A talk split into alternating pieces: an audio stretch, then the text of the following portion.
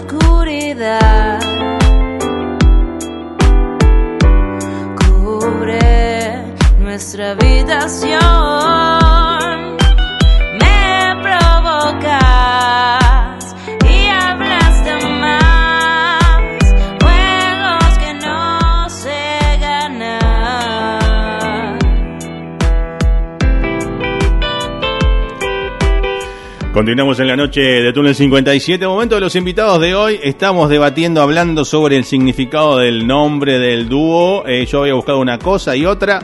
Eh, dúo Do, buenas noches a ambos. Buenas noches. Muy buenas noches. Preséntense, por favor. Bueno, mi nombre es Clementina. Y el mío es Santiago. Bueno, bienvenidos a Túnel 57 por primera vez. eh, no será seguramente la única vez que vendrán por estos lados. Muy contentos. Eh, muchas gracias por la visita, por el tiempo para venir acá, eh, equipados con la guitarrita, el equipito, todo. Así que muchas gracias por la buena onda. Muy contento de estar acá. Un placer. Eh, yo les preguntaba recién, digo, ¿de dónde venía el do? Porque el do lo escriben dúo do con la O atravesada con una barrita, podemos decir. Eh, y yo había buscado el significado, buscando un significado a la palabra en otro idioma o algo, y me salió algo en danés o noruego, porque hablan con esas letras con atravesadas, ¿no? Sí, es nórdica. Nórdica, exacta, pero nada que ver. Ustedes no lo, no lo sacaron por ese lado. Fue más que nada una búsqueda visual. Que Ajá. la O tachada eh, genera en el que ve, un, eh, digamos, una representación visual de la idea del dúo que es está hecho por nosotros dos. Y nosotros dos somos dos mitades que se Claro. unen para hacer un todo, que en este caso es esta O. Y nos gustó, la verdad, eh, estuvimos mucho, viste, cuando uno quiere decir un nombre de una banda, bueno, Claro. a ver esto, escribís, uh, no, esto es horrible. No, a ver, uh, ya existe una parecida.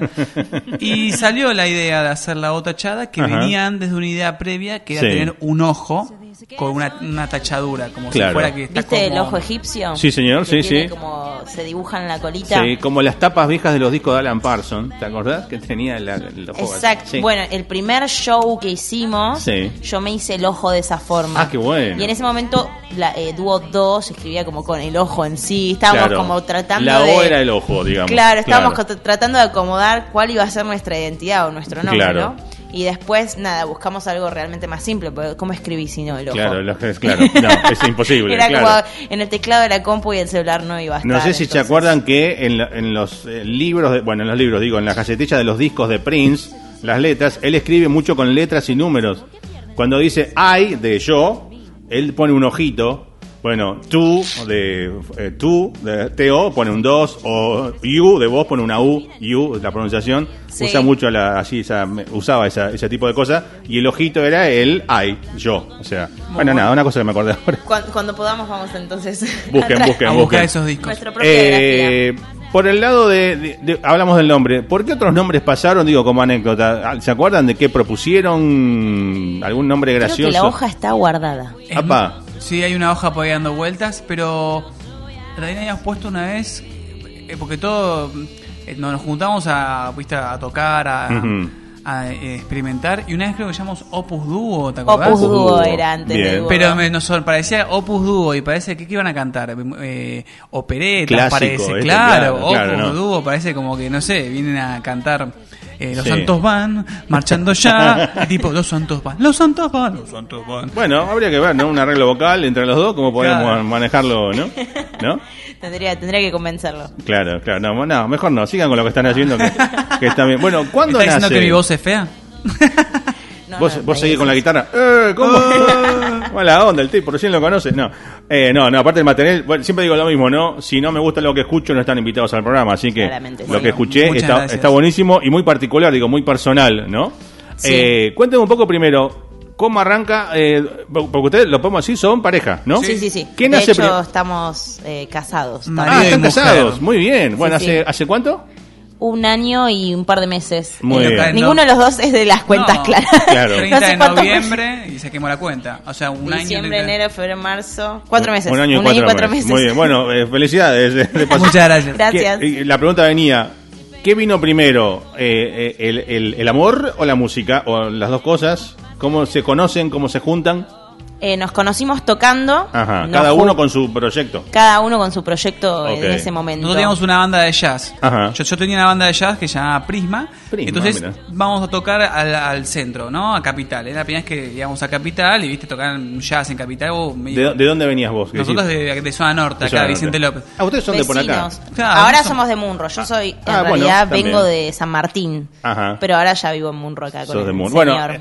Eh, mi programa antes, eh, antes de hacerse su radio online propia, hace ya 7, 8 años que estamos con radio propia, estaba en una radio de Munro. No sé si la ubicaban, FM Signos de Munro. Sí, le dije a él que yo la, como, como yo me encargo como la parte administrativa, Claro. del dúo, investigo muchas cosas. Me inves- ellos investigaste la Te historia del programa. Opa.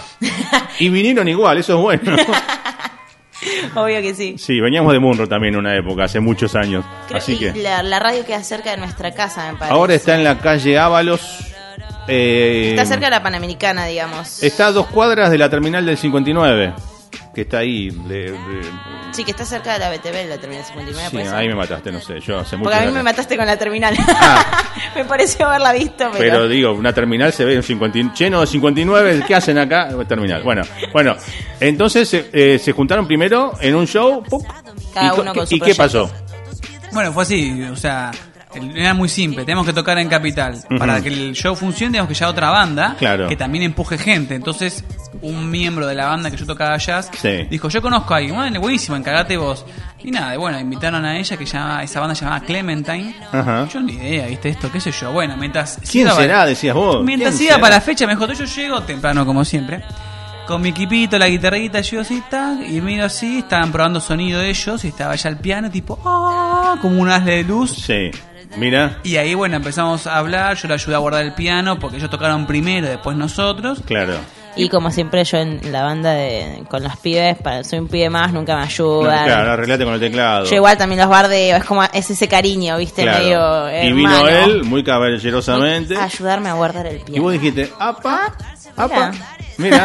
Y ahí, no, no, nos intercambiamos, tipo, por ejemplo, primero por mail, después por WhatsApp. Eso fue muy loco, yo le quise dar el WhatsApp directo. ¿Vos de dónde dijiste? Sí, llamame, llámame. Che, No. claro, che, te paso mi WhatsApp y él me dijo, no, no, pásame tu mail. Yo como, ¿qué? Mirá que recatado, ¿eh? Muy bien. 1990, no Bien. entiendo. Claro, bueno, pero hay Me que... parecía invasivo ya el Claro. celular de una. Che, te llamo. No, el tipo está bien, está bien. ¿Viste que dice que se hace desear? Está Claro, bien. pero yo no, casi no usaba el mail. Claro. Entonces él me mandó un mail, efectivamente, después que se lo pasé. Yo lo vi tres días después. Claro. Recién ahí le contesté y él, hablando luego con los años, Sí. él me dijo, yo creí que tipo, nada, no me querías contestar y me contestaste después, como haciéndote la mala. Yo no, no lo vi. No, si no te hubiese con- contestado al toque. Bien. Y una Ah, cosa llevó a la otra, eh, empezamos a salir, etcétera. Sí. Y en eso de salir, como los dos nos dedicamos a la música, dijimos, che, bueno, eh, además de estar juntos y aprovechar el tiempo, eh, potenciémonos nosotros musicalmente, Claro. ¿no? Porque ella tiene un montón de cosas que, eh, que sabe, de experiencia, etcétera, y yo también, y juntos aprender cosas nuevas. Entonces ese fue el, ese fue el plan, y así inició Dúo 2. Bien. Ah, ¿Y cómo fue la idea? ¿Cómo buscaron el sonido o el estilo? ¿Con qué idea venía cada uno? Eh, ¿Fue, fue difícil el, el encontrar el camino? Veníamos muy de, de la, por ejemplo, ella tocaba una banda muy soulera y yo yacera, así que ya teníamos la influencia de música negra, digamos. Claro, claro, ella tiene, nosotros. tiene mucho soul cuando canta. Mucho, Claro, sí, veníamos sí. muy de ese palo. Y también como nosotros hemos estudiado y estamos recibidos en los conservatorios de profesor de música, tenemos también Ujú. mucho la, la, la carrera clásica encima. Claro. Entonces tenemos como la música, digamos, como se puede decir, de culto, ¿no? La música como el jazz, el, el soul viejo, eh, la música académica, todas esas cosas, nosotros nos influencian mucho.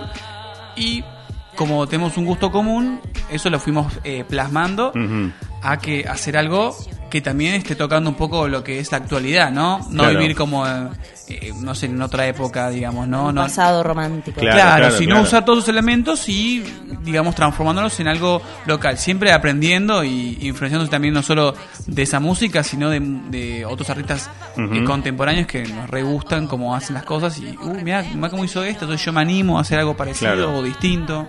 Sí, no, no fue como que nos planteamos hacer un tipo de música, fueron juntando a ver lo que tenían y fue saliendo así, Sí, de naturalmente. hecho, las primeras presentaciones lo que, lo que hacíamos eran covers, eh, que después lo fuimos reversionando los covers, Claro. después empezamos a mezclar canciones, hasta que nos animamos a empezar a componer nuestras propias canciones sin ningún, digamos, eh, limitante, por decirlo Claro, así. claro. No dijimos, che, vamos a hacer temas de jazz, Claro. o vamos a hacer temas de soul, o no sé lo que fuere.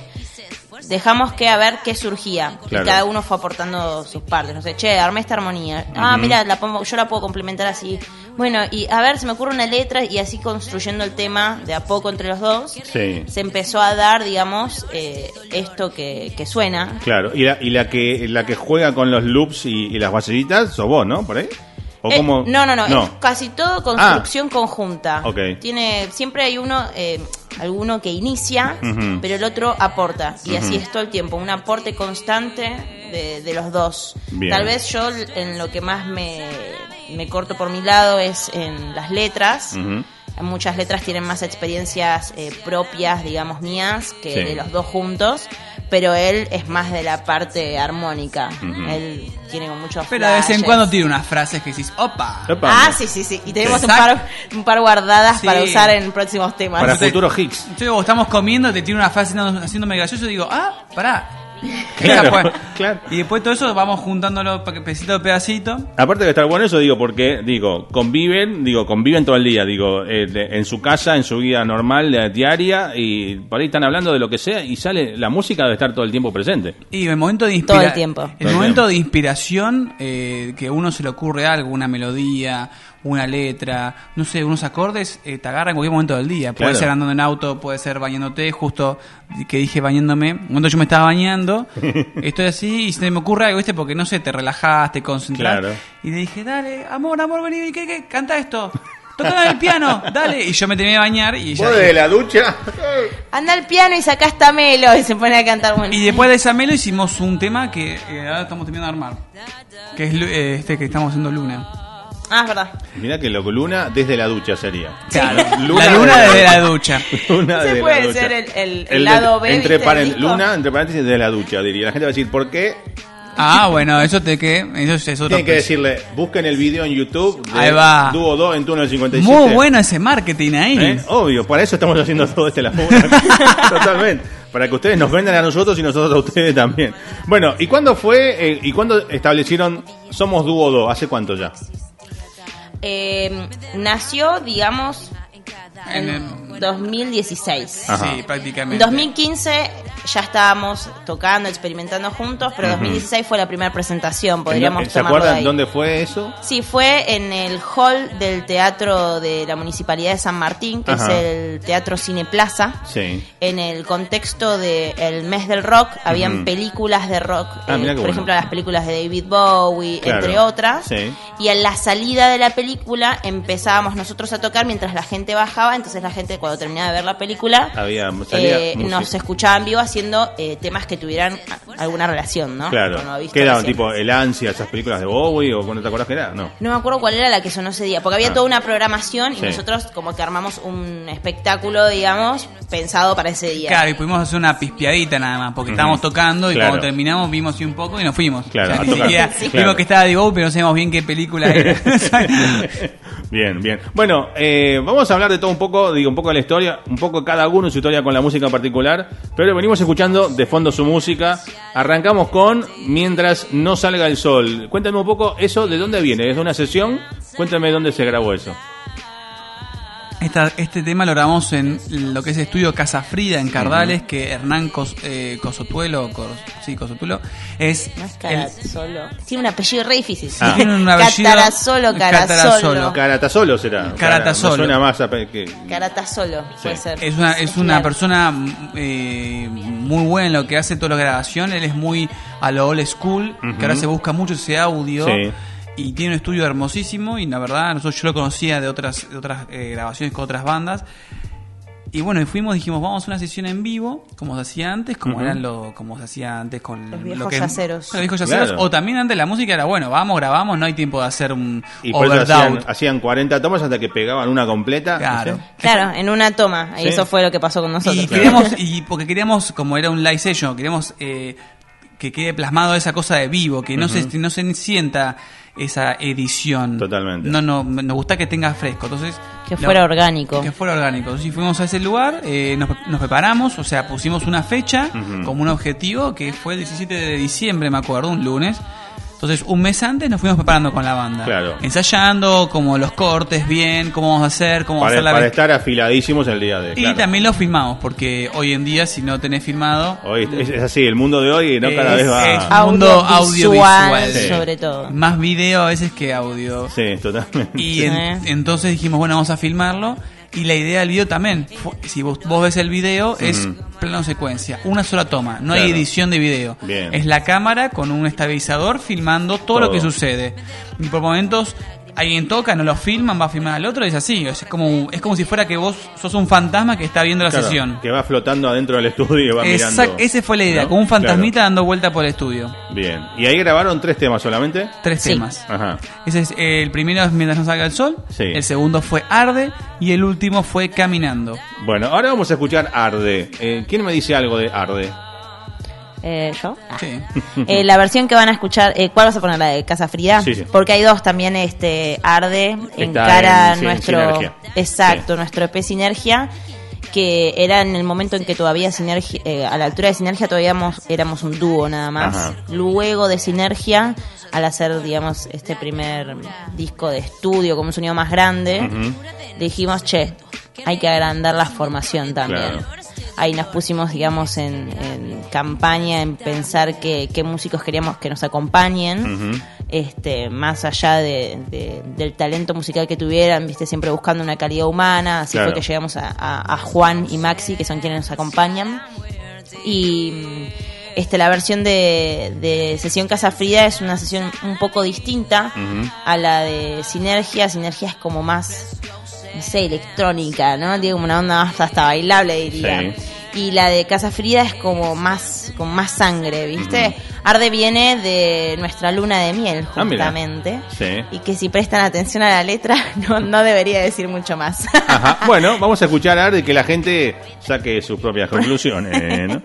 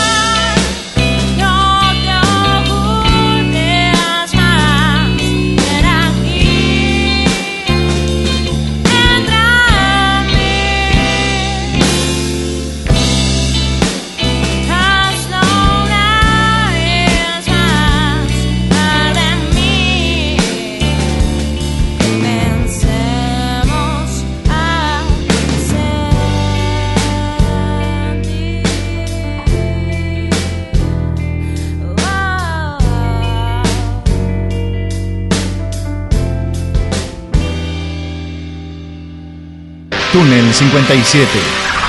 Entrevista en vivo.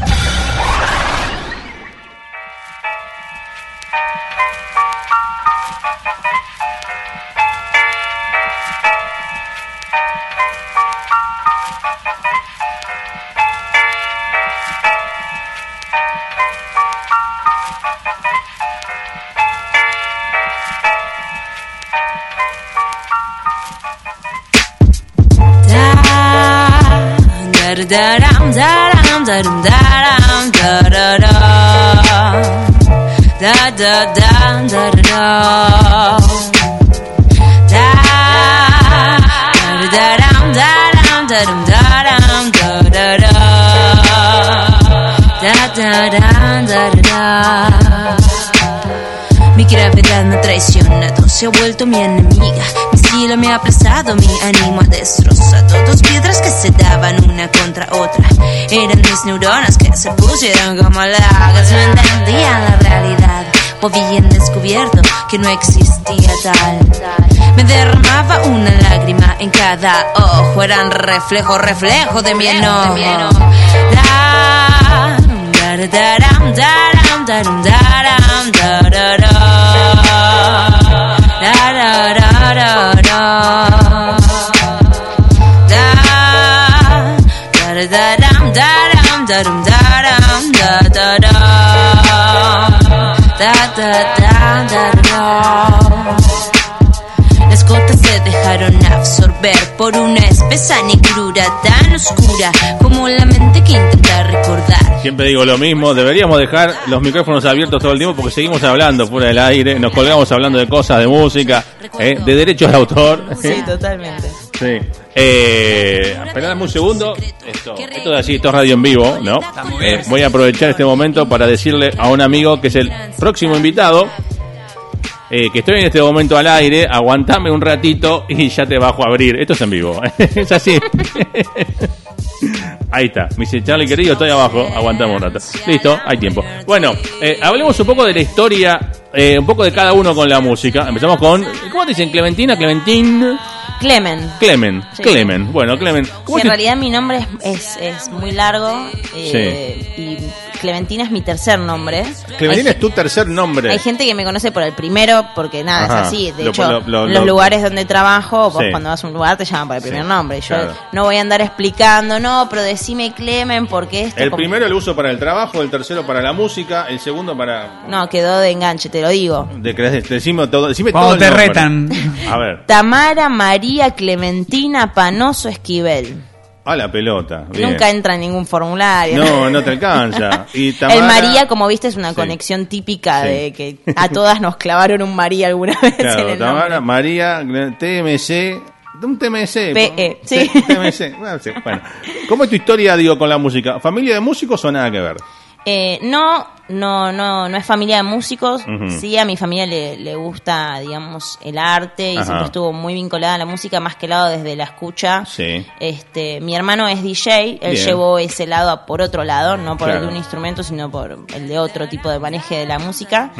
Él este, es de la época de los vinilos. Bien ahí. Sigue haciéndolo ahora, mezclado con la modernidad, porque hay que ayornarse Está, también. está, digo, está tocando como DJ actualmente, ¿no? Sigue, Sí, sí, sí, sigue como DJ. Este, luchó contra ese, ¿cómo se dice? Ese mm, preconcepto, Sí, ese juzgamiento prejuicio. que el prejuicio, Prejuicio. que mi vieja le tenía.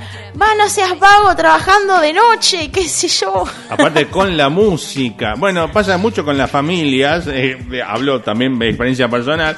Porque para mucha parte de mi familia, profesionales, entre comillas, eh, vos pasás musiquita en la radio. O sea, es como que... Y después también Ay, tiene esa Dios, cosa de no, la música, noche, la mala vida y viste. Hippie, Sí, y bueno, drogas. por el lado de ustedes, creen que músicos también le debe pasar, ¿no? Cuando te conoces, ¿de qué sos músico y de qué trabajas? Ah, sí, Sí. obvio. Eh, este, entonces, Bueno, eh, hablando que me, me habías preguntado Sí. cómo es mi historia, este que va a, ese, a esa pregunta, cuando yo estaba en el secundario, que ya estaba estudiando música en el conservatorio, sí, me preguntaban, ¿viste? ¿Y qué vas a estudiar? O sea, Claro. eh, no, no, ya estoy estudiando yo. Claro. No, voy a ser músico. no, no, pero una carrera, ser- te estamos hablando de una claro, carrera. todo- y, pero no vas a ir a la facultad. Sí. Eh, ya voy a una, pero es de música. ¿no? Claro. Siempre uno tiene que ir luchando porque se valore correctamente el Totalmente. arte. Es una, es una desvaloración que hay tipo cultural o social, como Totalmente. una, pero igual es una como ignorancia de no conocer ese mundo. Sí. Como que no, es un mundo oscuro, de noche, yo no entiendo, no es como, eh, no sé, trabajar, tener hijos, eso. Claro. Es como no tiene Tener nada un que ver. título, un Tener título serio. Claro, ser médico, algo que, Claro. algo en que antes serio. tenías que ser médico, abogado. Claro. y, y así no y no es como hay una hay muy poca información sobre eso Totalmente. que, que- porque músico uno piensa no o, ahí me, o, te- o te dicen viste bueno voy a tocar la guitarra eh, no pero tenés que ser como Charlie García si no no podés y no es tan así hay No, un montón no, de cosas off. para hacer de la música y ahora Sí. creo que mucho más que antes que cuando empezamos a estudiar ahora hay muchas posibilidades no solo porque se abrió mucho la cancha con eso sino Sí. que también la tecnología etcétera ayudó muchísimo a que la música ocupe un lugar y si te puedes a pensar la música está en todas partes Totalmente, sí. No, Aunque no. igual ahora se está muy de a poquito, se está perdiendo todo ese prejuicio, ¿no? Pero digo, falta mucho para que no, no te rompan más con eso, ¿no? Falta Sí, mucho sí, tiempo, sí. ¿no? Sí, a mí hay un- yo siempre cuento la anécdota, eh, tuve hace un, un par de años eh, un dúo que vino de Perú, Alejandra y María Laura, Alejandra y, eh, perdón, Alejandra y María Laura, y ella contaba que el papá le decía esto, ¿por qué no te buscas una carrera eh, paracaídas, decía, donde, porque si no te va bien con la música, tenés de dónde agarrarte. Bueno, cuando sacaron el primer disco por un sello grande, le pusieron al disco paracaídas. Toma, papá, le dijo. no ¡Qué genia! Estuvo buenísimo, sí. sí, Se la devolvió. Se la devolvió. Bueno, ¿y qué, qué música sonaba en tu casa, te acordás? Eh, bueno, mis viejos son de la época de los 60, Ajá. que había en casa había mucho, o desde Pink Floyd Muy bien. Hasta argentino estaban con Spinetta y Sí. como toda ese, esa rama, digamos, de, de la música. Este, me acuerdo más que nada de ellos. Sí. También eh, hubo un tiempo en que había David Bowie. También pasé por las, las manos de mi hermana adolescente mayor Ajá. cantándome Luis Miguel. No. Pero, pero había como de todo, ¿no? Estaban mis viejos super rockeros hippies, que si te muestran Sí. una foto es increíble. Mirá La típica bueno. pelo largo, barbita larga, mi viejo bien, en su momento. Mi sí. vieja también, que iban a los recitales de rock, qué sé yo. Este, y después nada, mi hermano que es DJ. ¿Tu hermano eh, DJ más grande o más chico? más grande, todos son Más más grande. grandes, yo soy la menor Ah, de la los menor. hermanos. Mi hermano después, este, a él siempre fue de la música electrónica, de antes, tipo Sí. desde Kraftwerk para adelante. Sí. Este, entonces también tuve esa, esa época de que mi hermano con los baffles en casa a todo Claro, volumen. con la base, pum, y al venir, pum. sí, Sí. mi vieja revoleando algún zapato para que baje el volumen. Sí.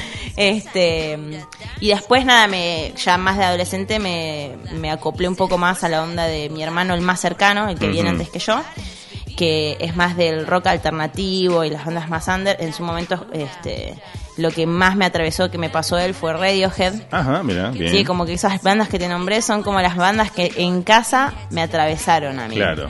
Viste, cada Todo- uno todo muy el- climático, muy atmosférico, ¿no? Pink Floyd, ¿no? Radiohead, bien. Sí, sí, sí. Sí. Y, y esos fueron los que más siguen marcándome al día de hoy, ¿no? Ujú. Pobre, mi, mi hermano con la electrónica tanto no, no me No, pudo, no me pudo meter por ese lado. Y cu- cuando empezaste a elegir vos, digo, elegiste Radiohead, ¿qué otras cosas buscabas vos cuando elegiste vos de música? Y tuve, lo que pasa, tenía momentos y momentos, ¿no? Como estaba estudiando la carrera, eh, Ajá. tenía momentos que estaba muy metida en lo que era música académica, este, todo lo que es el periodo romántico de- del repertorio pianístico, porque yo hice piano en el conservatorio. Sí.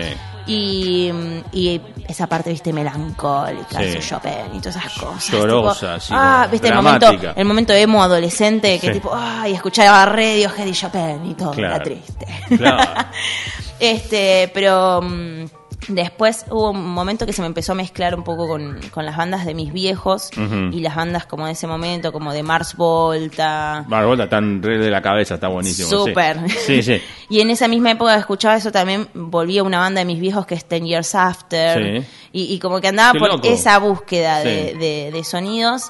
Tuve una época muy fanática igual de Radiohead, está como muy marcado hasta el día de hoy. Sí. Este, pero después, ¿qué otra banda más me, me marcó? Ah, hubo, bueno, pianistas que fueran por el lado más este loco. Que es, está, por ejemplo, Brad Meldó, que al Brad día de hoy está sí. sonando mucho en casa de vuelta. Sí. Este, como pianistas que, bueno, después me empecé a meter un poco en jazz, no a tocarlo, sino a escucharlo, estaba como en otra sintonía, no para tocarlo, digamos, pero sí para estar, digamos, envuelta por ello y si- siempre, viste, Bill Evans, este era como siempre medio melancólico igual, Claro. si, te, si te fijas. Me- medio, dramático, sí. Sí, yo le digo a él sí. cuando alguno de los temas que estamos armando lo paso al piano yo para empezar a agregarlo que ya está, lo bajoneo el tema. Me Pues sale esa parte dramática, Claro. melancólica. Y más o menos por ese lado viene la, la escucha, digamos, propia. Y por el lado de, digo, me- se me ocurre ahora, mujeres, cantantes, pianistas, onda, no sé. eh, Nina Simone. Regi- no, por ahí más Regina Spector, digo, Fiona Apple, por ese lado, esa onda. Las conocí, Sí. pero no me atraparon. No te atraparon, No sé, es una cuestión de química, no Sí. algo que tenga para criticarle sobre bueno, lo que hacen. ¿nombrabas Nina? Sí, Nina. Sí, sí, ese lado sí. Una bestia. Sí. Hubo, hubo el- Ella era también, eh, venía de la escuela académica, del Totalmente, conservatorio. sí. Entonces, Hay un documental de Netflix de Nina Simone Ay, no lo vi. eh, que se editó, yo tengo el DVD y todo, algo que se llama eh, What Happened Nina o algo así, se llama, que está bonito, hace un par de años debe ser, eh, está muy bueno. Ah, lo vamos a ver. Vamos a tener que agregarlo ahí a la creo que era, de- Creo que era de Netflix, me parece. No sé si está ahora en Netflix, pero yo lo tengo en, bueno, en DVD, se editó acá, hace mucho, hace un par de años. Vamos a tener que Sí, verlo. Bien, está bueno. Así que nada, vine por ese lado. En, en mi caso, bueno, tuve la suerte de que mi vieja no, nunca me aplicó, digamos, esos prejuicios sobre la carrera. Claro. Por el contrario, mi familia me apoyó muchísimo en que estudiara música. Nadie nadie me exigió que estudiara otra cosa. Por el Bien. contrario, todos pusieron su granito de arena llevándome al concert, yéndome Bien. a buscar, ayudándome, viste, comprándome el piano en su momento, todas esas cosas. Este, según, yo ni me acuerdo, Ajá. porque arranqué el conservatorio a los 8 años. Opa. Según mi vieja, yo un día vine del colegio con una compañerita, las dos diciéndole a, a nuestras mamás, ay, quiero tocar el piano. Y bueno, ellas dijeron, bueno, A los ocho, mirá no que- había, no había para profesor particular. Y me dijo, Claro. ¿quieres estudiar? Bueno, vas a ir al conservatorio, que es gratuito y que vas a estudiar Vas de a paso, estudiar, en sí o serio, sí. y te llevas un título si de verdad te gusta, me dijo. A los ocho años, qué loco, muy bien. Y me llevó y me gustaba. Y claramente, si hoy- yo desde que tengo memoria Piano. eh, toco el piano. Es como no tengo tanto recuerdo exacto de no. Yo un día llegué a mi casa y le dije a mi mamá. Y el piano de mi tía abandonó, no sé, ¿viste una cosa así? No. No, no, tengo una historia, No hay historia de mágica y fantástica. no. no. no, había, no había. o sea, de mi- la nada, de a los ocho años, no sabes, no- ni te acordás por qué. No, yo no me acuerdo. O que hayas visto algo en el colegio o nada. Puede ser, ni siquiera me acuerdo haber tenido los profes de música de mi colegio, ni me los acuerdo. Profe de música copado. Claramente no. No, te acordás. No me- no, no, no me marcaron, sí. Bien, y de ahí nunca paraste. Piano, ¿tocas algo más? No, siempre me dediqué al piano y eh, cuando me acerqué a la música popular, digamos, a ponerme a tocar música popular, fue que el canto apareció como una necesidad, como algo que se me presentó y me dijo, hola, ¿lo vas a hacer? O no, vos decís. Y bueno, empecé a cantar y ahí eh, desde entonces estoy estudiando canto. Claro. Este, con un profesor de un método funcional de la voz, se llama, que es el método Rabine. El Rabine, claro. Sí, y nada, ah, sigo por ese camino, encontré un lugar que va mucho con mi forma de ser, esa forma de estudiar, de el, el instrumento de la voz, Claro. va mucho con mi forma de ser Te, encima. te Entonces, vino como una necesidad, digo, tocando el piano, de expresar algo más y salió. No, en realidad No. como una necesidad externa para el show que en Ah. el que conocí a él. Sí. Ese era el segundo show de mi proyecto, digamos. Claro. Que mi proyecto se formó porque un amigo me dijo, che, estoy armando un concierto en el Teatro de Caseros, en el Teatro Municipal de Caseros. Ujú. ¿Querés tocar? Yo tipo, ¿qué? ¿Yo piano solo? Yo, claro. Eh, me dice, sí, o no sé, armate una, una banda con los chicos, no sé, fíjate. Yo como, ¿qué? bueno, agarré la oportunidad y empecé a llamar a unos compañeros del concert que, que tenía. Se coparon y. Se coparon, pero cuando empezamos a armar los temas, que mi idea era hacer versiones de temas populares en versión jazz. No sé, por ejemplo, hacíamos Umbrella de Rihanna, Sí. versión jazz. Ah, qué bueno. ese. Pero yo no lo cantaba, hacíamos como la melo, viste, como Claro. un tema jazzero. Sí, sí. Y los chicos me dijeron, no, garpa, sí. Tenés que cantar. Yo como, ¿qué? No sé cantar, boludo. O sea, canto porque, por cara rota, por saber música, por, Sí. por un- porque, digamos, podría hacerlo. Pero no te habías Pero preparado. no me dedico a Claro. eso, no estudié canto, no sé. No, animate, me dijeron. Bueno, O sea, me, que cantaste me- de una, sí. Me pincharon los pies, teníamos un mes para la fecha, me pincharon. Y dije, bueno, está bien, y me animé y esa fue la primera vez que. O sea que fue casi, casi como que este proyecto es casi como tu primer proyecto, apenas empezaste a cantar, tu primer proyecto como firme, digo, serio para público, ¿no? Sí, El, el dúo. El dúo, sí, eh, sí. En realidad antes tuvimos un proyecto en el que también estuvimos juntos, que, que se llama Flo. Ajá. Este, iba paralelo al dúo. Claro. Antes Flo era, digamos, como nuestro proyecto principal. Nos, nos demandaba mucho más este, energía y el, la vida se dio así, que transitáramos por ese, por el camino, digamos, de Flo, mucho más que el del dúo, y ahora, recién el dúo, digamos, este, el año pasado, decidimos que pasara él al frente, Claro, digamos, como, viste que uno a veces tiene que elegir en la Sí, vida. totalmente. Y ahí fue, bueno, donde elegimos, nos elegimos Bien. como dúo dúo. Bien. Bueno, ahora le tocaría el turno un poco a Santiago. Un poco tu historia, lo mismo. ¿De chico, de familia de músicos? No. No. No. Mi, mi vieja es matemática y mi hijo ingeniero, así que... Ok. Pero sí, siempre había un gusto por la música. Mi hijo siempre nos, nos taladró, por ejemplo, nos hacía ver eh, Pink Floyd The Wall, Mirá. nos ponía Elton John, Phil Collins de fondo. Claro. Y él tenía como su lugar con un equipo de música y ponía Grande. los discos. Entonces era el momento, viste, él en vez de, no sé, en esa época en vez de verse una peli, ponía el disco y lo escuchaba de pe a pa, viste. Bueno, que eh, eso se perdió. Digo, antes uno, uno, che, conseguí el disco de tal en No la sé. época del vinilo o los primeros CDs y te juntabas con los amigos a escuchar un disco entero y lo escuchabas de un lado, del otro. Ahora no, está Spotify, lo escucho un tema y no, no escuchas nada. ¿no? Y se, se perdió tal vez ese concepto, se perdió, no sé si se perdió, pero es como se dejó de, de- de darse cuenta que está ese concepto artístico de El concepto- obra. el concepto porque del disco, claro. Un disco es como hacer una película, solo que es solo con el audio y hay un montón de cosas que hay. Además, el disco lo escuchaste, te gustó y después tal vez si tenés la oportunidad de tener el disco en la mano con el libro, vos lees y aprendés un montón de cosas del disco, cómo se grabó, por qué este tema significa tal cosa y muchas veces mucha de la música que se escucha eh, es muy importada entonces el lenguaje es una barrera que si no tenés una ayuda por ejemplo, para entenderlo el mensaje te llega casi un 50% Totalmente. Sí, sí, sí, sí. sí. y mm, bueno nada música nada eh, hasta que bueno mi hermano Juan que es el hermano mayor somos cuatro hermanos o sea tres hermanos y una hermana mi hermano mayor empezó a tocar guitarra porque él iba estudiaba arte en el colegio entonces se juntaba con otros amigos tocaban y se empezó a enganchar compró una guitarra y empezó a aprender hacia acordes tocaba todo y un día eh, Digo, che, Juan, quiero aprender porque todos mis amigos también tocaban guitarra, entonces en el colegio, todos a los 15, 14 años. Y me enseñó y me gustó. Bien. Entonces dije, bueno, quiero, to- quiero tocar bien, quiero, quiero, creo, creo que lo puedo hacer o necesito que alguien me ayude. Entonces fui a un profesor, él me acompañó, fuimos a buscar uno, Sí. charlamos y yo, y empezamos. Y un día, eh, viste, típicamente el profesor, haces todo un año con el profesor o los meses que sean, y a fin de año ya muestra de alumno, viste, Claro. para cerrar el ciclo, que es un momento re lindo. Entonces tocamos en lo que era el Teatro de Media Legua Martínez. En esa Sí, época no señor. era el Teatro de Media Legua, era, no, no estaba todavía, estaba como medio abandonado. Ahora Sí. está mucho más activo. En esa época no. Que esto habrá sido en 2000, 2003, una cosa así, 2002. Y vamos a tocar, yo toqué un tema de Santana, llama Europa, Sí. en la guitarra. Y toqué, y después hice un solo, y cuando hice eso, tipo, y toqué, digo, uh, me re gustó, y como que tuve una epifanía, y digo, che, me gusta esto, quiero Claro. hacer esto, ya está, ya, ya está, ya, ya está, ya lo decidí, listo. Entonces al, al año siguiente, eh, cambié de profesor y me dediqué a tocar la guitarra. Entonces yo tipo, yo ya sabía que tipo volvía al colegio, me voy a tocar la guitarra y me Claro. quería dedicar a eso, o sea, solo a eso. Bien. En las vacaciones de verano también, tocando Todo la guitarra, lo más que se podía y entrenando. O sea, sí, o sea, bien obsesivo.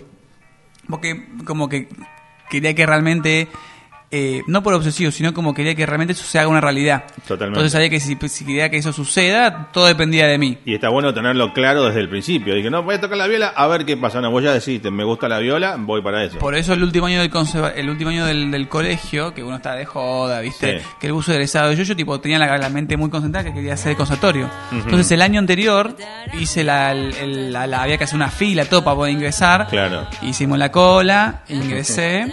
Y entonces todo ese año que, que en el colegio estás boludeando, yo estaba yendo al conservatorio para empezar Sí. a adelantar la carrera, así cuando yo ya me libere y entre la vida adulta, Claro. ya podía, ya tenía un paso adentro con el Bien. conservatorio. Y nunca largaste. No, Nunca. terminé el conservatorio en 2015 y nada, y ahora eso, eh, además de darte un título de posibilidad, posibilidad de generar un laburo a partir de la docencia, que Sí. está muy bueno la verdad, te permitió, te permite aprender un montón de cosas que uno no sabía, porque también hay un prejuicio muy grande hacia lo que es el mundo académico, porque uno no, Claro. no de desconocimiento, no, bueno, esa música es medio en vole, no entiendo, o no, esa, esa cosa.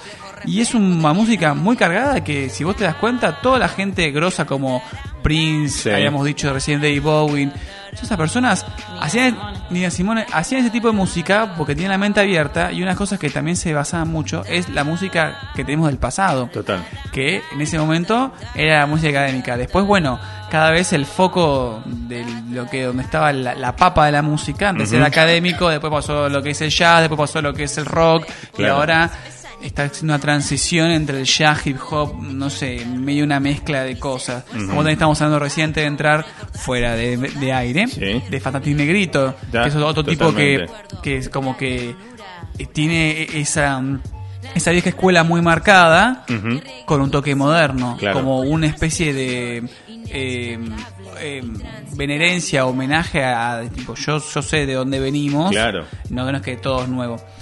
Eh, a eso venía eh, que está buenísimo haber estudiado en el conservatorio eso. No, no es que yo vengo acá a, decir cómo voy a estudiar el conservatorio. Y además de, de- de aprender cosas buenas, del, así como esa música, te encontrás con un montón de gente, Claro. como vos, que está, che, me gusta la música, me, Que quiero dedicar, la misma, me claro. quiero dedicar a esto, no sé cómo, venga a estudiar, porque bueno, y pero es un mundo que uno no sabe. Claro. Te metes en un mundo que no entendés porque hay no no, no sé qué tocar, hay, hay un montón de cosas para hacer con la música y, y ese contacto social con otras personas te también te ayuda a aprender un montón y también aprendes un montón de vos que querés. Realmente vos que transitas de camino, estás para otra cosa. Eh, está muy bueno, la verdad. Bien. Es una linda experiencia. eh, una linda historia la de los dos, digo, ¿no? Cómo arrancaron y, bueno, cómo se conocieron y todo eso. Antes de ir a la música en vivo, yo voy a poner el tema 3 del EP. Así voy a abrirle a la gente que está abajo esperando, no, no se quedan en la calle. Eh, y después nos vamos a meter con varias temitas en vivo, así que váyanse pensando unos primeros dos temitas para hacer pegaditos a la vuelta, ¿les parece? ¿Cómo no, señor? ¿Eh? Vamos con Caminando y, y tienen tiempo, ¿no? ¿Están bien de tiempo ustedes? Perfecto. Listo, bueno, porque van a tocar un rato. ¿eh? Vamos con Caminando y ya volvemos.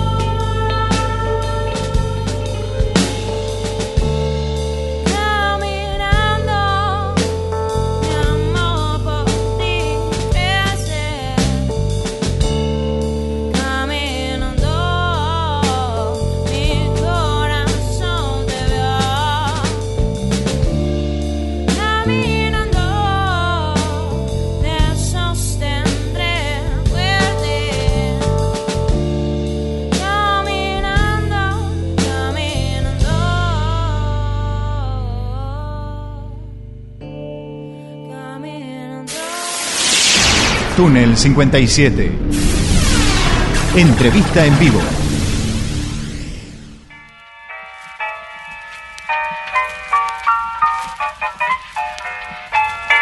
Esto es así, la radio en vivo, eh, atendida por sus dueños, nun- nunca mejor dicho. Le fui a abrir a nuestro siguiente invitado, así que dentro de un rato no se pierda una charla con el amigo Leo Visioli, eh, un gran stand-upero y ahora se viene un curso nuevo de stand-up, así que vamos a charlar de todo un poco. eh, alguna vez vino, charlamos de stand-up y nos hizo algunas impro en vivo. Vamos a ver si hoy le mangueamos algo en vivo también. Se está entrenando en este momento. ¿eh? Bueno, habíamos hablado antes, dijimos, momento de la música en vivo. Eh, mm, yo les voy a pedir dos temitas, como quien no quiere la cosa. ¿eh? Vamos a hacer una pruebita con la viola y todo. Y ustedes me dicen qué vamos a escuchar eh, y los escuchamos. Vamos a escuchar eh, dos temas, en realidad va a ser tres porque hay uno que está engan- son dos que están enganchados. Sí. Como habíamos pensado, uno se llama Castillo, el primero, Muy bien. el cual está enlazado con otro, otro tema que se llama De mi lado. Y para terminar, hacemos un respiro y seguimos con el último, un último tema que hace poco lo hemos terminado de armar y ya mostrarlo y estrenarlo, digamos, para mostrar a la gente, se llama Guerrera. Muy bien. Así que antes... Después podemos hablar de qué trata cada tema. Sí, si y después le- les voy a pedir alguno más, así que no van a ser dos solamente. Ah, bueno, listo, Así no hay problema. no hay pero problema. Vamos, vamos a pasar por eso. Y antes de pasar a. Guerrera, explicamos bien Dale. por qué tiene ese nombre. Dale, Empezamos con Castillo y de mi lado entonces. los escuchamos.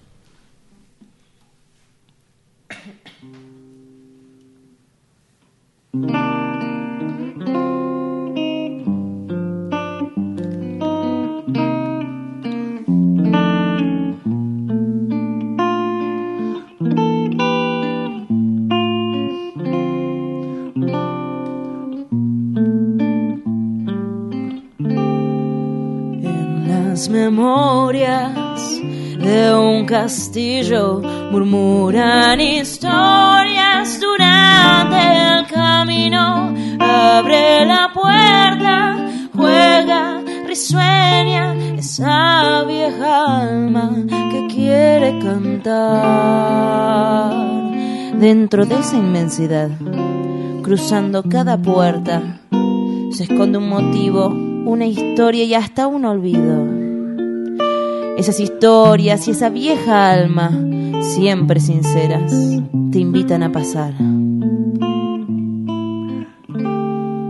Todas ellas esperan pacientes por un oyente que las quiera escuchar. Quédense aquí a caminar por los pasillos de esa inmensidad, pues con total libertad verán ante sus ojos el resplandor de su interior y ya no podrán abandonar jamás este lugar que hoy, hoy los atrapa y el mañana no importa.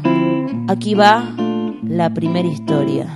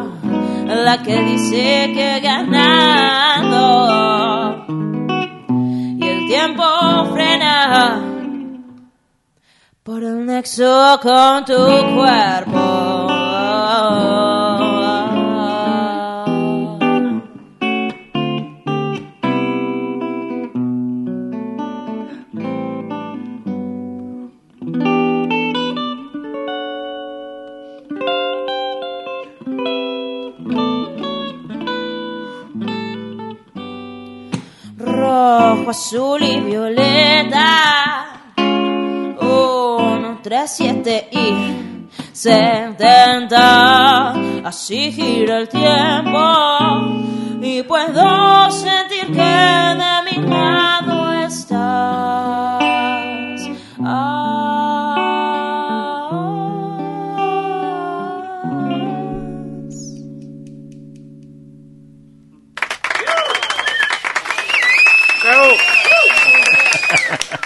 Otra, dirían, ¿no? ¿Te, picaron. ¿Te cuento o no te cuento? Contá, contá. Te cuento. Pues Guerrera, te cuento porque es como importante. Este, para nosotros es un tema que terminamos hace poquito. Este, de hecho, lo estrenamos, digamos, en vivo también hace muy poquito, 15 días, ¿no? Este, este tema eh, lo hicimos entre los dos, pero la letra eh, habla, está dedicada a mi vieja. Habla de. Después de. Yo perdí a mi viejo hace poco tiempo, digamos, hace dos años. Y tras eso surge en mí querer saber más de cómo era su historia antes, porque viste que las familias cuando uno está todo junto, como todos dan por sentado. Yo Claro. llegué última, soy la más chiquita. No sabes mucho de lo que pasó antes. Me perdí un par de, de esa época rockera, por Claro. ejemplo, ¿no? Entonces, este, hablando con ella, fui entendiendo más cosas de, de su personalidad, de por Ujú. qué ciertas decisiones, de por qué ciertas formas en casa. Claro. Actitudes. Claro, y ¿Y cómo la peleó? ¿No? Por ahí sola también un tiempo. ¿no? Exactamente, sí, Sí. mi vieja también tuvo un momento muy duro sola con mis dos hermanos mayores, Ujú. este, ver que mis dos hermanos mayores son hijos de otro papá. Ajá, mira. Mm. Este, y bueno, y mi viejo y ella como se unieron mediante el amor, sin importar, digamos, este Eh, lo que había pasado Sí, cada sí, uno sí. antes, ¿no? Imagínate que mi viejo llegó con- a- a- empezó a salir con mi vieja y mi vieja tenía dos hijos, ya, Claro. que en esa época, en la de ellos, era como Era, oh, ¿cómo? ¿Cómo? ¿Estás polémico. separada? Una claro. madre sola, sí.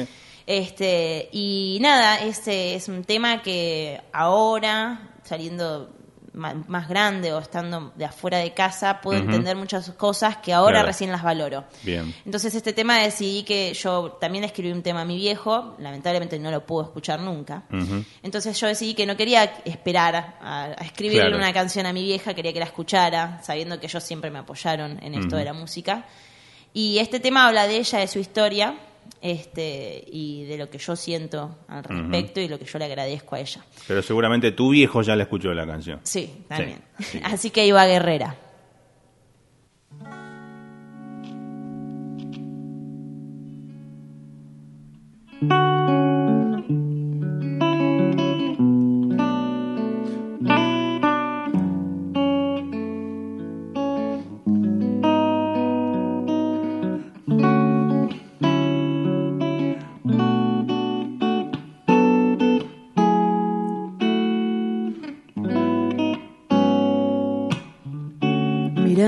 Pasos al caminar, encuentro que las huellas son más grandes y en algunos tropiezos pienso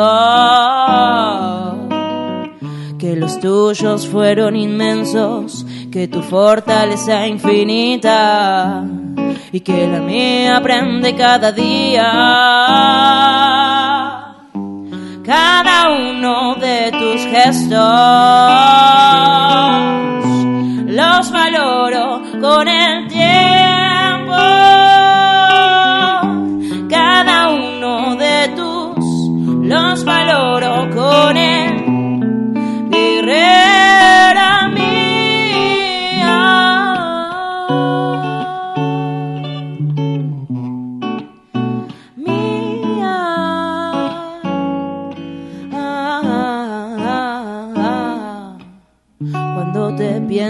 los pienso, sus historias, sus anhelos, sus proezas y tristezas.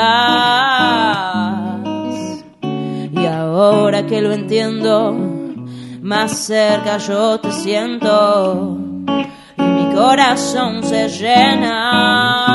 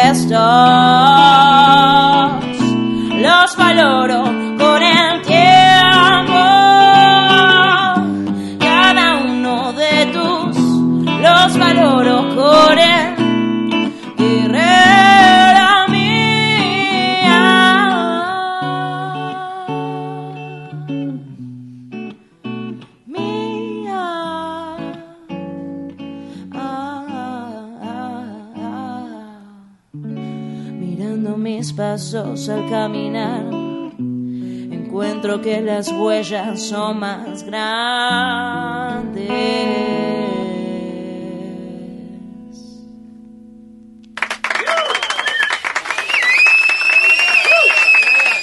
Qué linda canción, me imagino tu vieja, ¿no? Se habrá emocionado mal con esto, ¿no? Sí, sí, sí. Sí, sí. Bien. Se la- le hemos hecho el, el acústico plug en vivo estreno Sí. y también la he escuchado en vivo en el show. Ya, Bien. ya pasó el momento, viste, de llorar tanto. Y la, la primera vez que te dijo, sos una guacha. No, ¿qué te.? Mi vieja justamente es medio dura y yo nunca entendía Sí. por qué. Después Claro. de preguntarle tanto su vida, Sí. entendí esa coraza que tiene, pero que por dentro es un dulce de leche. Totalmente. Que estas cosas la, la pinchan, digamos, y hace Claro. que se vea el dulce de leche. Bien. Este, nada, estaba muy feliz porque también le comenté que, nada, le dije, yo quiero que la escuches Claro. y no me, no me va a pasar dos veces lo mismo, digamos, este, sí. en la vida. Eh, no me acuerdo muy bien qué nos dijo. Yo, de hecho, no la podía mirar mientras cantaba, obviamente estaba tratando de no llorar. Sí, si no las dos, las dos llorando, chao. Tratando de no llorar y que no se me cierre la garganta, que tenía que cantar. como no- Claro, era claro. eh, en esa onda. No, pues estuvo muy bien. eh, La verdad, como que no hubo un momento así muy eh, Triste. eh, triste, sino Claro. fue como pura alegría, la verdad. Me acuerdo. Tengo ese recuerdo, por lo menos. Claro, es que en realidad es algo bueno, no es algo, eh, es algo, por ahí sería triste, ¿no? Escucharla en otra situación, pero digo, estando como- es como- ella ahí presente, ¿no? Otra forma de decir gracias, ¿no? Claro, totalmente. Sí. Bien. Ahora, eh, ¿por dónde viene? de- porque tenés eh, en tu en tu forma de cantar un flow soulero, hip hopero, no, sobre todo en las grabaciones que hay ahí, ¿no? Eh, rapeás un poco también. Eh, ¿De Sí, dónde eso- viene? ¿De dónde viene eso? ¿Qué escuchás o qué, qué referente o qué tenés por ese lado? En lo que es cantantes, me decís vos. Sí. Eh, te voy a ser súper honesta, no me voy Sí. a caretear. No tengo un referente porque Ajá. el canto, viste, que me como que me, me agarró de, de bofetada. Digo, sí. ¡za! pa, Me golpeó y como, Sí. ay, bueno, ya hay que hacer. Y como me agarró, digamos, con este otro proyecto que teníamos, este, este otro proyecto también tenía temas propios ya, cuando entramos, ya había un par a- a- armados y se empezaba como a construir el resto. Claro.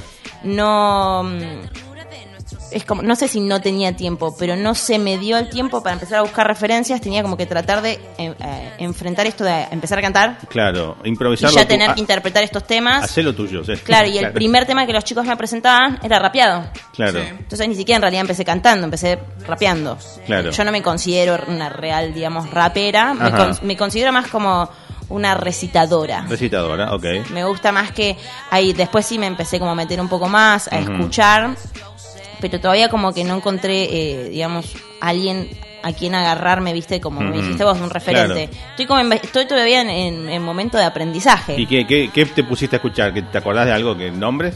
Eh, no no las que están de modas no pero porque viste que ahora como está de moda el trap y Sí, pero el trap es otra cosa. fit qué sé yo fit Sí. siempre hay un rapero Sí. o fit una rapera que Sí. esté que esté de moda no, no se me ocurre lo de lo de rap- raperas mujeres no porque estoy pensando en eso Ajá. este me puse a escuchar así mucho de, de la onda de Robert Glasper Sí.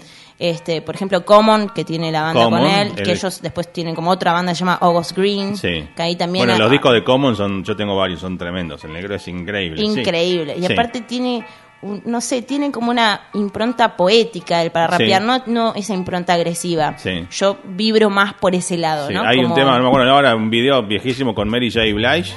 Ay, sí, bueno, ves. No me acuerdo el nombre del tema, ese tema es sí, buenísimo. Sí, bueno, yo soblero así esta onda, me tengo miles, de- me encanta, sí. Sí, sí. Y nada, más por como por ese lado me agarro, investigar desde esa rama. eh, veo muchos videos de, viste, de Tiny Desk, de Sí. NPR. No me acuerdo son- los nombres de las bandas tal vez, pero voy viendo negras rapeando hija Sí. de puta. Bueno, yo siempre digo, yo tendría que haber nacido negra. ¿por qué Hablamos no de Fantastic negra? Negrito, estuvo en el Tiny Desk, Fantastic Sí. Negrito. The Roots, The The Roots, ¿escuchás? Roots conozco, sí. Eh, Lo conocí, bueno, por Roots. Erika Badu, que Erika esa Badu. podría decir que es una referente. Eh, eh, ah, hemos hecho temas de ellas y como que el me tema de con The mucho de Roots, ahí. You Got Me, es un temazo. Sí. Sí. Eh, y no, pero es como más, yo soy, por ejemplo, como te contaba, fuera de, de aire. Sí. Que yo llegué tarde a la época de Claro. comprar discos. Sí. Yo soy más de la era YouTube, Spotify. este, por ejemplo, en Spotify yo tampoco tengo una, digamos, como una biblioteca guardada. Claro. Soy muy como de, ni siquiera de las playlists. Soy de los descubrimientos semanales que te hace Spotify a partir de las cosas que, que vas escuchando. Y, y me guío como un poco por eso, o los Tiny Desk, como voy escuchando a la gente Claro. nueva, digamos, under de ahí. Sí. Este, que igual va gente de todo el mundo ahora, cosa que Va- está bárbara. va todo, sí, sí, sí, sí, sí. Y por esa línea, digamos, soy más como, na- la verdad, no, no, no puedo elegirte uno solo. Porque en realidad, Claro. a cómo llegué a ellos por un pianista, Robert Glasper. como que siempre me Aparte pinta de lo- mirar. lo- los, Black- los discos Black Radio Experiment, esos, el 1 y el 2 son, sí. Una bomba. son una bomba. Con Jill, con eh, Jill Scott y no sé cuántos negros cantando, es increíble. Sí. Es muy El bueno. año pasado cuando vino acá Robert Gasper, Sí. ahora viene de vuelta. Sí. que Ah, ¿viene de con- vuelta ahora? Sí. En la trastienda. Que Bien. vino con la banda esta que de eso de, de Radio Experiment. Sí. Muy bueno. Sí. Muy, muy linda, ¿verdad? Sí, bien. Sí, después lo vimos en trío. Soy todavía me estoy adentrando al mundo. Bien. De, de rapeo y el canto. Buscate, no sé si habrás escuchado de, de Chile Ana Tijoux. No. Ana Tijoux o de o la Mala Rodríguez de España. Mala Rodríguez sí Esa escuché. Sí, los primeros discos son los mejores, ¿no? No el de ahora. eh, eh, está cambiando un poquito, pero los primeros dos discos son mortales. dinero. Sí, sí, totalmente, sí. Así que, bueno. Voy a buscarlo. Búscala, búscala. Ana Después te lo pido tranquila por WhatsApp. Yo te mando, yo te mando. Me Eh, viene muy bien, es como siempre tengo mm, me sale el tipo empiezo a mirar al pianista. Claro, Es como, claro. ay no, boluda, vos tenés que estudiar lo otro. Aparte cada uno ve, yo a veces miro videos de shows o, o tipo acústicos y tiro, mira el micrófono que tiene. ¿Ves? Viste, Cada uno le pinta sí. la Cada locura propia. su gusto. Claro, bueno, y hablando de, de mirar las cosas, yo estaba mirando, hablamos fuera del aire al comienzo de tu guitarrón, eh, contame un poco de esa guitarra. Esta guitarra es una guitarra de luthier Ajá. que la hizo Javier Ezequiel Gandolfo, Heck para los amigos. Y es loco porque uno cuando dice, bueno, compro una guitarra eléctrica, bueno, voy a comprar una Fender, una Gibson. Claro, para rock and roll, lo tuyo es para otro lado. No, pero el hecho es esto.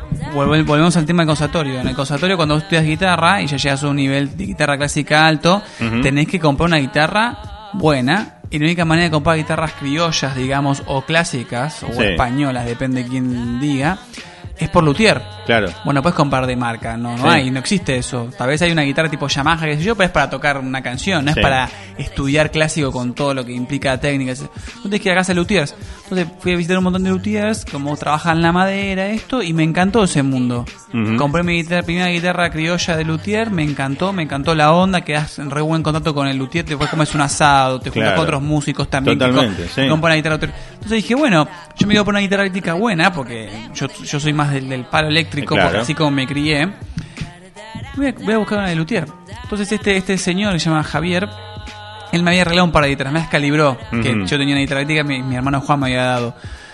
Entonces digo, bueno, voy y le digo, che, mira, Javier, ¿qué es una guitarra así esa? Bueno, ¿cómo? Yo quiero una guitarra bien yacera, esta guitarra se llama guitarra tipo modelo Art Shop, porque la tapa está arqueada, es solo Ujú. un pedazo de madera que el cual se fue lijando y cepillando para que quede cur- curvo, Claro. y eso genera una resonancia especial, y está basada en las guitarras yaceras eh, que usaba, por ejemplo, Barney Kessel, Kenny Burrell, va, sigue usando Kenny Burrell, eh, Wes Montgomery, que son guitarras bien de caja, Sí. y todo su, su cuerpo es el que resuena y genera su propio sonido. El micrófono lo único que hace es ayudar a amplificar ese sonido y darle un poco más de sonido eléctrico, ¿no? Claro.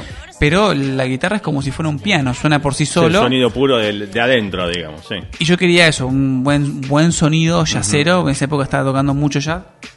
Y quedó esta guitarra. Y me gustó mucho ese mundo, tanto que ahora todo lo que yo uso de eléctrico es de Luthier. El amplificador es de Luthier, Bien. los pedales son de Luthier. Y tengo otra guitarra también de Javier de Luthier. Y me gustó porque, sin darme cuenta, gustándome ese mundo por todo lo que la otra persona le pone al instrumento, ¿no? Su dedicación, su experiencia, su alma. Estás ayudando un montón a lo que es una industria nacional de acá. Totalmente. Y de alguien que es un- también un artista. Porque el hacer la guitarra, por más que uno tenga los planos, qué sé yo, hay una cuota de arte que, bueno, mira, yo hice así y salió. O sea, y Claro. es- ahí está como un cocinero, ¿no? También. Totalmente. ¿Y sos de usar algún eh, pedal en vivo, efecto? Sí. ¿Qué, qué le metes? Y a mí me gusta mucho lo que es el guagua, distorsión, Ajá. eh, o mejor dicho, overdrive sería. Eh, trémolo y delay. Delay Bien. es una de las cosas que más uso porque me gusta mucho lo- la guitarra como ambiental o de modulación, que genere como una... Y ahora estoy in- innovando un poco en, en unos que son los remodulation, Ajá. no sé si me decís así. Y nada, tengo que seguir investigando. Hay que seguir jugando un poquito con Sí, eso. Me pero imagino, también- ¿no? Horas en tu casa y ya, che, la comida está lista, San Freya. No, Y no, vos- sí, queda- no, sí, No. te quedas un poco Igual lo de la comida estadista no, nunca No. pasa, él es el que cocina. Ah, ok, bueno. 2019. Claro, claro, pero Igual bueno, es porque le encanta, es muy bueno cocinando y Sí. yo no voy a ocupar un espacio que está bien Obvio, hecho si ya. está bien- ¿Para no, qué? Claro, ¿por qué vamos a improvisar en esto? No. No, si ya está, ya está todo Él solucionado. toca, va, revuelve lo que está haciendo, sigue con la- tocando. está con la guitarra revolviendo. Está todo Con bajo control. Claro. Eh, eh, háblenme de sus presentaciones en vivo. ¿Se presentan en este formato como ahora? O, o- o, bueno, tienen el formato con la banda y el formato. ¿Qué, qué más usan en vivo? Tenemos tres tipos de formatos, Sí. que es el que está hoy, es voz y guitarra, que es como el, el, el pocket, por decirlo así, Claro, el mínimo que el podemos... portátil, sí. Eh, muchas veces nos presentamos a piano, voz y guitarra. Bien. Y actualmente lo que estamos buscando es que todas las presentaciones sean a banda. Desde diciembre de- del año pasado, que estrenamos, por decirlo así, el cuarteto. Este, nos estamos presentando siempre en banda. Nos Bien. parece que está, o sea, hace que las canciones suenen en- con, no sé si la palabra es grandeza, pero en esa expansión de sonido que uno tiene en la cabeza. Totalmente. Porque a vos te suena como gigante acá, se te ocurren mil cosas y a veces en guitarra y voz hay cosas que quedan, Quedan afuera, perdidas. sí, totalmente. Entonces estamos tratando de presentarnos siempre en cuarteto, que es batería, bajo, guitarra, piano, sintetizador y voz. Bien. Y en realidad es un quinteto, pero es, eh, el quinto miembro es como el quinto Beatle, Ajá. porque es un artista visual. Ah, Este, todos los shows, eh, a menos que bueno el lugar lo impida por cuestiones que no pueda, no tenga la, la las herramientas necesarias para ello, nos presentamos con un artista visual que hasta el momento la consigna era mm, que él hacía una historieta en Sí. vivo, donde cada cuadro de la historieta es cada una de nuestras canciones. Y la historieta en sí, las canciones están pensadas entrelazadas de forma que Claro. tengan, digamos, un, un sentido y lleguen sí. a un final. Claro. Esto él lo dibuja en vivo mientras nosotros tocamos, es decir, eh, lo que dura la canción es Sí. lo que él tarda El en dibujar cuadro. el cuadro. Claro. Eh, todo esto está cronometrado, él se lo pasamos, él lo practica, etcétera, ¿no? Mirá qué loco. Este y, Y siempre, digo, en cada show, siempre la, la historieta, por así decir, es distinta. sí. O sea, que no es que el tipo viene, hago lo mismo que el show pasado. ya No, está, no, no, no, pingue, no. pingue. Siempre, eh, por ejemplo, la primera historieta tenía eh, como una diferencia grande, eh, dos personajes por el dúo. Esta última historieta que vamos a subir pronto a YouTube, el timelapse, eh, Sí. para que la gente lo pueda ver y disfrutar un pedacito de la canción, es una sola entidad el personaje. Como el dúo se convierte en una sola energía, sí. justamente por el trabajo de todos.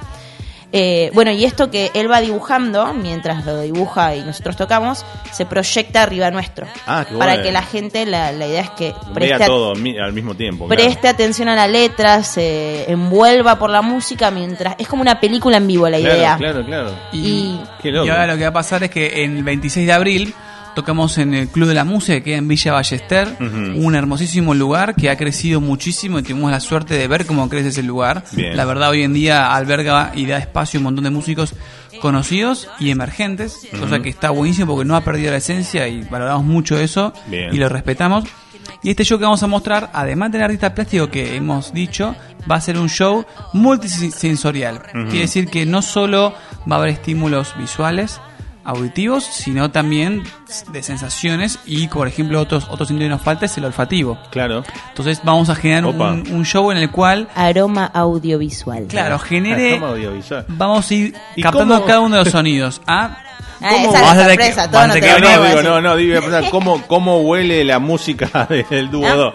2? vas a ¿Qué- tener que venir el tiene? 26 a confirmarlo. 26, 26, 26 de jueves, abril. de jueves. Viernes, viernes. Viernes, perdón. Viernes sí, tenés 26 razón. de abril en el Club de la Música a las 22 horas. Las entradas ya están a la venta disponible en tickethoy.com. Muy bien. Este, que ahí las pueden conseguir o en nuestro perfil de Instagram también está el link facilitado. Esta es como la, la preventa o la- el, preste- el premier porque Sí. el- Preventa exclusiva. claro, lo lanzamos realmente el primero de abril, pero teníamos ganas de ya para Adela- hoy. Adelanto exclusivo. Yo pobre a los noche. chicos del Club de la Música los presioné y 57. le dije, mirá que yo el miércoles voy Ya, a lo quiero- de Carlos en Claro. Túnel 57 y quiero decir... Y él te dijo, ah, sí, a lo de Carlos. ¿Quién es? Te dijo, claro. Sí. Así que todos invitados, digamos, a este show que no es solos, sino que además después de nosotros este, compartimos la noche con un otro dúo Ajá. de zona oeste de Ituzaingó Bien. que se llama Naranja Rojo. Naranja lo, Rojo. lo integra Juan Barallobres y Lucas Avellina. Son dos musicazos y dos personas muy buenas eh, con las que tocamos eh, previamente en Ituzaingó, en los pagos de ellos. Y ellos van a traer de invitados también a, a su show, que es un show eh, con la esencia de la improvisación, con una música etérea, le diría yo. Sí. como eso, es- eso es lo que yo percibí, digamos, de ellos. Sí. Con la esencia del jazz, pero como una música etérea que tiene como su lado improvisado y su lado no. ¿Viste? Como que tiene ese cierre Sí. muy prolijo de, de todas las partes que presentaron cuando empieza la canción. Y van a tener de invitados a una alemana, que su nombre es muy difícil, así que no lo voy a decir. Léanlo en el evento. Este, y a Ale Gómez, que es trompetista, Bien. se conoce de otras bandas, si no me equivoco, creo que de las pelotas. Ajá. Este, así que ellos también con, con su show cargado van a completar esta noche eh, del 26 de abril. Así que nada, todo eso es lo que van a encontrar el 26 de abril en el Club de la. Música. Esto es lo, lo primero que se viene, ¿no? Recién el 26 de abril, la, la próxima fecha de ustedes. Sí, es nuestra, digamos, nuestro gran objetivo, nuestro primer gran objetivo del año. Venimos desde enero programando esto. Bien. Así que todos más que invitados tienen mucha carga, mucho amor, mucho laburo la fecha, así que los esperamos. Bien, igualmente iremos repitiendo la fecha, falta todavía un mes más o menos, así que vamos a ir repitiendo al aire la fecha, Muchas sobre todo el miércoles mismo de esa semana. Eh, eh, después de eso, ¿tienen previsto ya algo o, o No, por ahora no? Todavía no.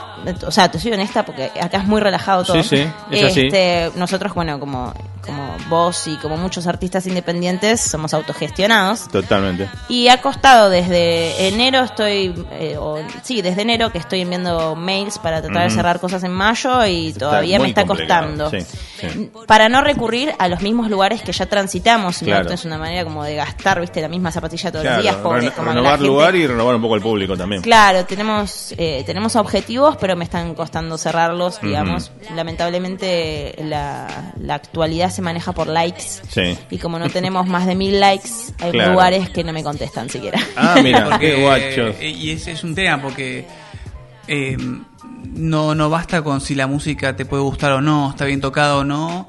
eh, lo que importa es si viene gente o no. Claro. Entonces eh, hay como una balanza muy difícil de equilibrar entre la calidad musical y el arrastre de gente que tenés. Entonces eh, es difícil. Hay lugares donde eso no les importa y valoran vos tu trabajo como artista, tu, tu maduración o Sí. lo que vos querés mostrar y otros no. Sí, y, sí, sí, sí, sí. y hay que saber jugar con eso. Y es, es, es, es una cosa del ambiente que, bueno, es una cosa que hay que saber manejar. Y bueno, uno va buscando. Yo creo que todo el mundo puede encontrar su espacio ahí, pero bueno, es difícil. Hay que, hay que tener mucha, mucho, mucho aguante. Así que Totalmente. espero pronto pasarte otra fecha, pero por ahora la más importante y la última por, Sí, el, momento por el momento. es 26 de abril en el Club de la Música. Por el momento nada más, bueno, cuando tengan, ya ahora estamos en contacto vía Sí. WhatsApp, Facebook, todo. Hay fecha, si quieren venir a promocionar algo, a charlar un rato, tienen un tema nuevo, pum, lo quieren venir a mostrar, me chiflan. Genial. eh, y programamos cuando quieran. Eh, ¿Cómo los ubican? Eh, ¿Por dónde andan en las redes sociales? Estamos en todas partes, somos Sí. plaga, como Sí. las hormigas, ponele. Spam. Claro. Marabunta. Estamos en Facebook, Sí. en Instagram y en Twitter como Duodo Música, como suena simple, Duodo Música. Y nuestra música la pueden escuchar eh, en todas las plataformas digitales, ya sea pagas como Spotify. Deezer, iTunes o gratuitas como SoundCloud y Bandcamp. Muy bien. En ellas nos pueden encontrar en SoundCloud y Bandcamp, que uno puede poner bandcamp.com barra. Barra. Ponen Dúo Do Música también. Sí. Este, en Spotify nos buscan como Dúo Do. Tal vez al no ser tan famosos por decir una palabra que Sí.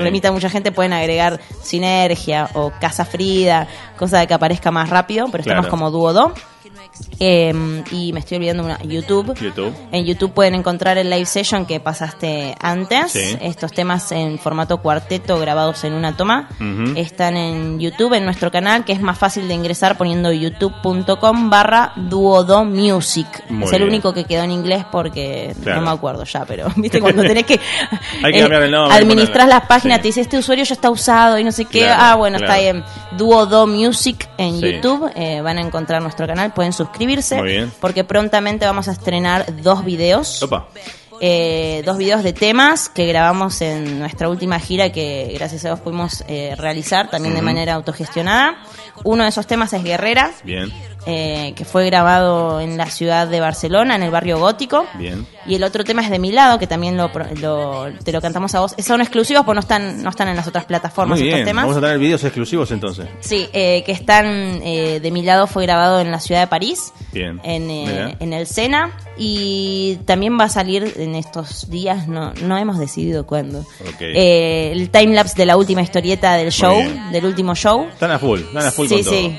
Eh, Así que nada, en YouTube pueden encontrar ese material como pronto a salir y sí, ver Bien. todo lo anterior como el Bien. live session. Bueno, y entre mañana y jueves o el viernes va a estar nuestro canal de youtube.com barra túnel 57 radio. Va a estar, por un lado, la nota completa esta enterita de punta a punta. Hermoso. Y después cortamos en otro video solo los temitas en vivo para que queden separados y la gente los pueda ver solo los temas o la nota entera con los temas. Así que lo van a tener para compartir y, y disfrutar. Algo que quieran agregar antes del último tema en vivo, ¿eh? y después yo le voy a pegar. Yo separé The Crazy Clint Eastwood, ¿eh? ese mix que hicieron para poner eh, de- desde la grabación. Bueno, ¿ves? An- eso es uno de los temas referentes que tanto nos marcó que dijimos, tiene que ir en Claro, sinergia. bien. ¿Ves? Esas dos bandas también tienen mucho de, de referentes. Sí, bueno. Barclay o Gorilas en Claro, su parte de ahí la parte, hopera. la parte rapeada, ahí está el muchacho este Dan de Automator Nakamura, buscá Dan de Automator, Dan de Automator. O una banda llamada, que yo tengo, un- Deltron 3030, una banda de hip hop vieja, eh, bueno, por ese lado viene el rapeo, tenés hay, hay algo por ahí de eso, mira, tenés razón. Tal vez que me lo pienso. puso mi hermano Puede DJ ser, en algún momento ser. y no, viste, Puede es ser. el subconsciente. Después yo te voy a pasar este, te voy a pasar data Porfa. después. Bueno, algo que quieran agregar que yo no haya preguntado y tenga ganas de que quede registrado para la eternidad. No, tal vez una declaración que estamos muy agradecidos de estar acá porque este espacio eh, en el cual nos, nos dejas, eh, vos nos invitás y nos permitís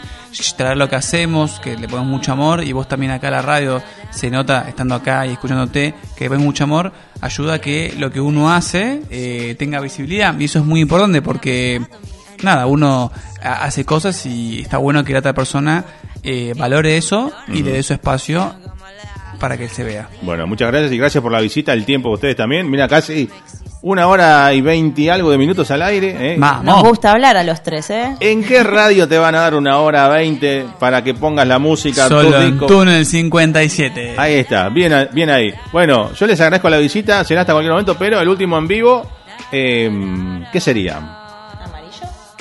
Eh, lo dejo elegir a él, no sé. Elige. meternos al sol. Bueno, se dice de mí.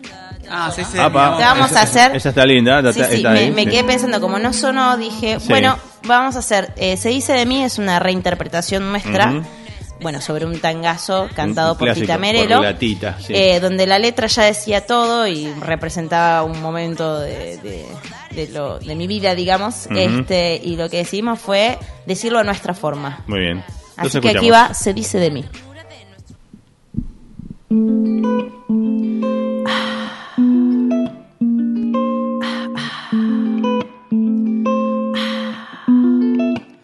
Se dice que soy fea, que camino en lo malevo, que soy chueca y que me muevo con un aire compadrón, que parezco un dinosaurio, mi nariz es puntiaguda, la figura no me ayuda y mi boca es un buzón.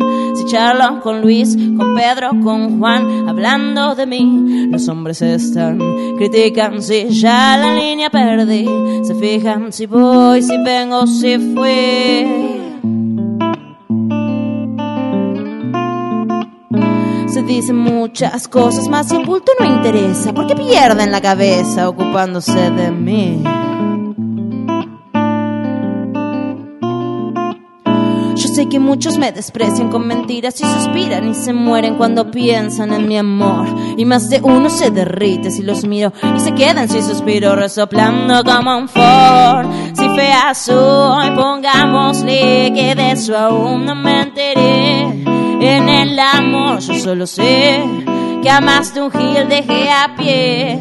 Podrán decir, podrán hablar y murmurar y rebuznar. Más la fealdad que Dios me dio, mucha mujer me la envidió y no dirá que me cree, porque modesta siempre fui, yo soy así, yo soy así.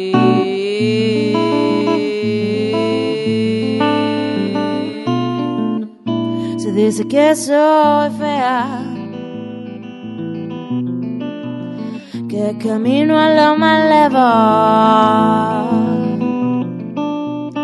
que soy chueca y que me muevo con un aire compadrón. Se dice que soy, se dice que soy, se dice que soy fea.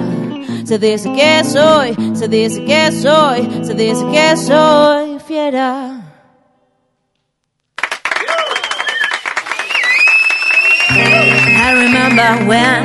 I remember, I remember when I lost my mind. There was something so pleasant about that place. Even your emotions had an echo in so much space. Mm. And baby, I don't care, without care, yeah, I was out of touch. But it wasn't because I didn't know enough.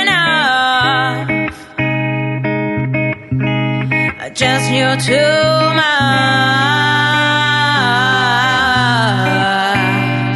And happy, feeling glad I got sunshine. In a fog, I'm useless. But not for longer, the future. It's coming on, it's coming on, it's coming on, it's coming on. Possibly. Finally, someone let me out of my cage. No time for me is nothing, cause I'm counting on age. Now you couldn't be there, now you shouldn't be scared. I am good at repairs, and a man that is nurse is intangible. But you didn't think so, I'll come on to you. Panoramic view, look, I'll make it all manageable. Pick and choose, sit and lose all your different crews. Chicken dudes, who you think is really kicking tunes? Picture you getting down in a picture tube, like you lit the fuse. You think it's fictional, mystical, maybe spiritual. Hero who's appeared to you, you view when you are too crazy, lifeless to do the definition for what life is. Priceless to you because I put you on your high shit. You like it? Yeah, yeah, yeah. That makes me crazy. That makes me crazy.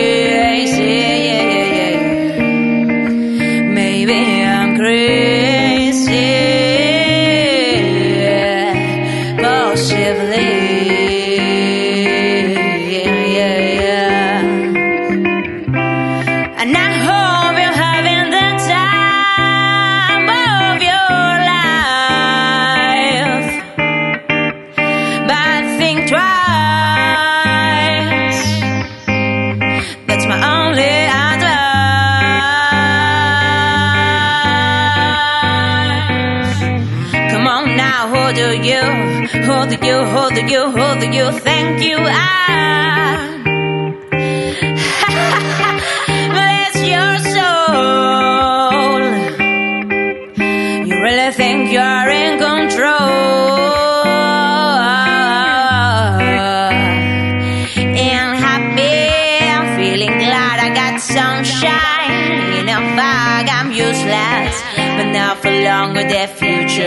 It's coming on, it's coming on, it's coming on, it's coming on, massively.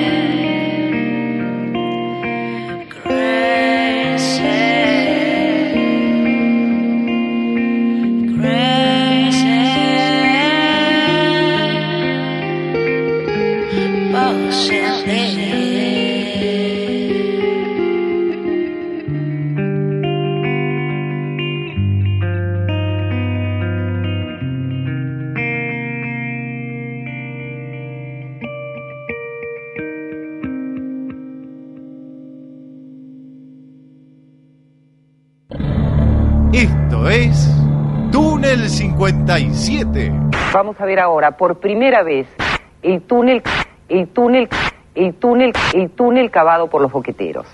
Se recurrió a este hombre de apenas un metro veinte de estatura para trabajar en el túnel. ¿Se encontró un carrito en el túnel? Sí, se encontró un carrito.